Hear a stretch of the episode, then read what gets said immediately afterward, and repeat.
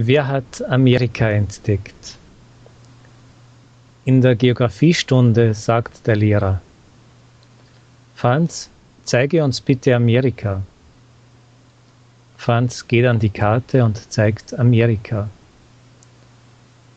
Darauf fragt der Lehrer die Klasse, und wer hat Amerika entdeckt? Franz, antworten die Schüler alle zusammen.